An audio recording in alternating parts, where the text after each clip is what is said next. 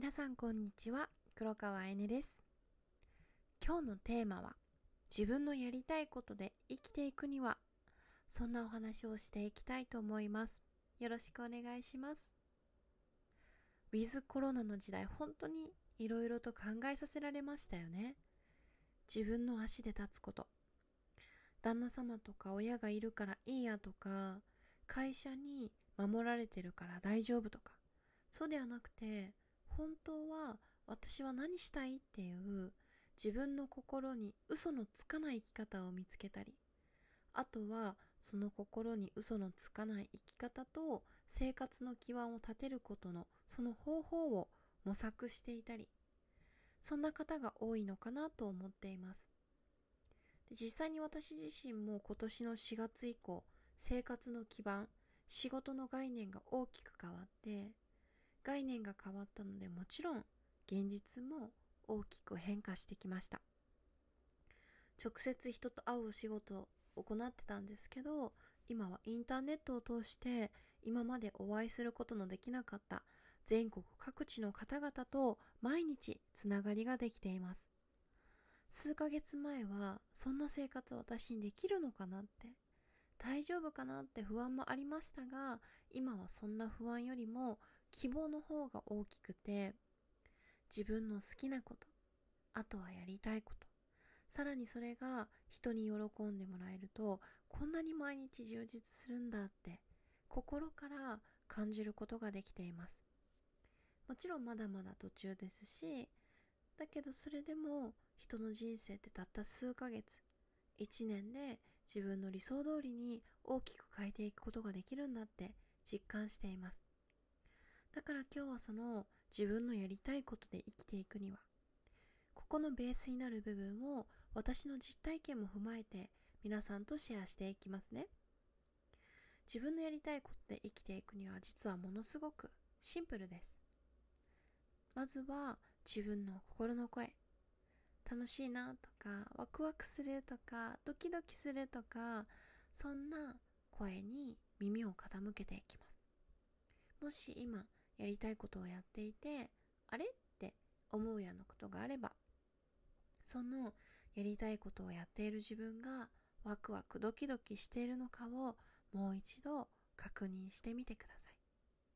それで自分のやりたいことで生きていくってことに悩んでる方はおそらくそれで生活ができるのかつまりお金になるのかそこだと思うんですよね。それは演疫法の思考論です。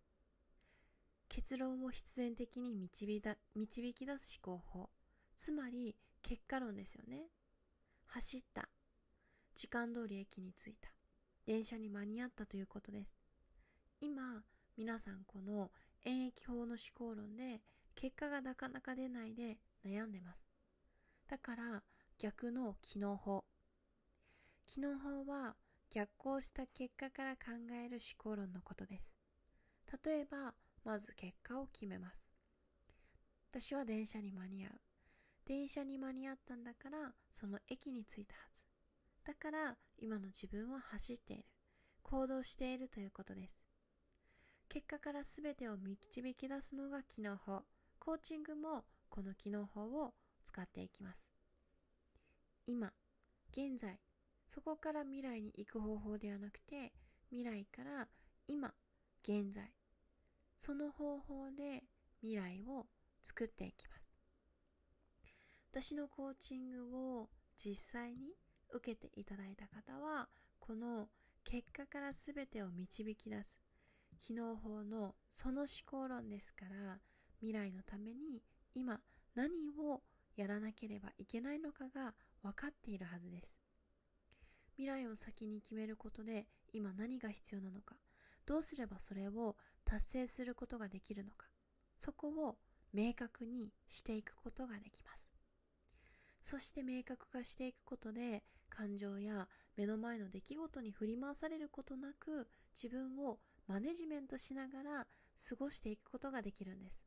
これは受講者さんみんなが共通して言ってくださるんですけど夢とか目標とかを決めたらやりたいことがどんどん出てくるから悩んだり待ってる時間が本当にもったいないって。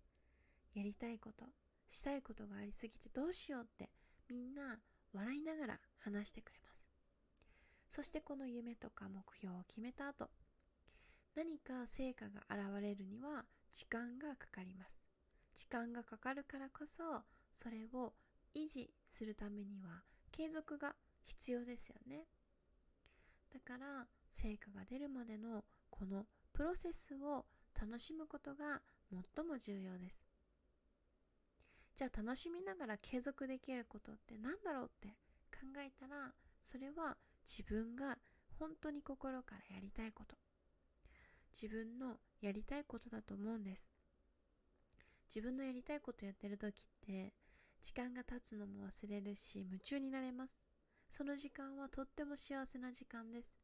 それは本当に幸福につながると思ってます。あとは決断。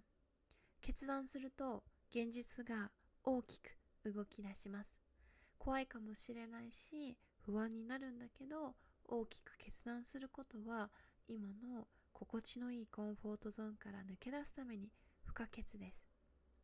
大きく動くと目に見えない勇気が味方についてくれます。より大きな行動はより大きなアクションをもたらします。それはより大きな結果をもたらします。そして今私自身が体感していること。それはやりたいことで生きているとどんなことにも動じない。そのメンタルを手に入れることができます。そして一日の間に常に幸福感を感じながら時間を一緒に過ごしながら生活をしています。チャレンジなしでは成長は得られないと思っています。今日もありがとうございます。